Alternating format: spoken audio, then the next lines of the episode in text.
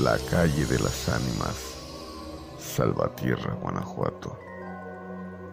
Era de madrugada, en una de esas calurosas noches de mayo, cuando las lluvias todavía no llegan.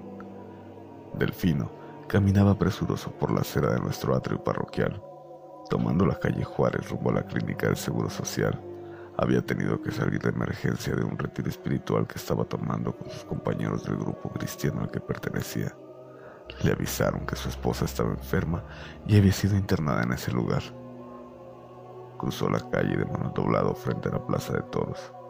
Se le apareció de pronto un gran perro negro.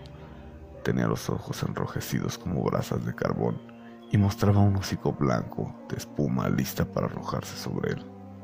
Delfino sintió un frío extraño en su espalda. Sus cabellos se pusieron tiesos y se le enchinó la piel. Lo único que atinó a hacer fue apretar con toda la fuerza de su mano el Cristo que pendía de su cuello. Era el que usaba en sus reuniones de cristiandad. Como por arte de magia, dando un fuerte alarido de dolor, el perro desapareció con veloz carrera rumbo hacia la carretera. Este tramo de la calle Juárez, comprendido entre la 16 de septiembre y la carretera, data casi inmediatamente después de la fundación, cuando se hizo el reparto de solares entre los primeros pobladores. Se le conoció primero con el nombre de la calle Magueyes por más de medio siglo.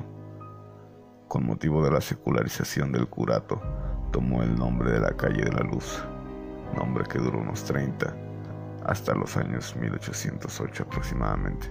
Por esos años del siglo XIX, a esta calle se le empezó a conocer como la calle de las ánimas, por los sucesos que en ella acontecieron y que paso a relatar. En una vieja casona de adobe y teja aledaña al pantano de las cantarranas, nombre con el que se le conoció por muchos años a un baldío ubicado en lo que hoy es la Plaza de Toros, se había asentado una congregación de adeptos al espiritismo y los ritos satánicos. Tal cofradía tenía muchos socios y socias, casi todos de edad madura, teniendo como rasgo en común ser mediocres, fracasados y renegados. Por esos días, llegó al convento de los carmelitas descalzos en Salvatierra un sacerdote joven que al decir de la gente poseía dones extraordinarios, entre ellos carismático, ahuyentador de demonios y de espíritus del mal. El fraile pronto se dio cuenta de la existencia de tal congregación, decidiendo desterrarla para siempre de Salvatierra. Se presentó a una de sus reuniones disfrazado de un viejo pordiosero entre la penumbra de la sesión pudo observar que un ser extraño la presidía.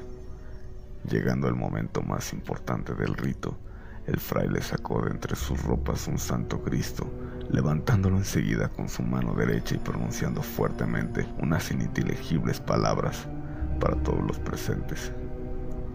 Exhortó al espíritu del mal a abandonar el lugar y a la congregación. Enseguida se escucharon fuertes truenos y gemidos lastimeros entre destellantes relámpagos rojos y amarillos. Pasado esto, los asistentes a la reunión se rodillaron ante el Cristo que portaba el fraile. Juntos se arrepintieron y oraron para suplicar el perdón del cielo por semejantes actos. Para ahuyentar el mal, se decidió encomendar esta calle a las ánimas benditas del Santo Purgatorio. De ahí su nombre que perduró casi 100 años. El perro, no es más que uno de esos espíritus malignos que vagan por el mundo para la perdición de las almas, buscando adeptos ahora que la calle ha perdido su nombre.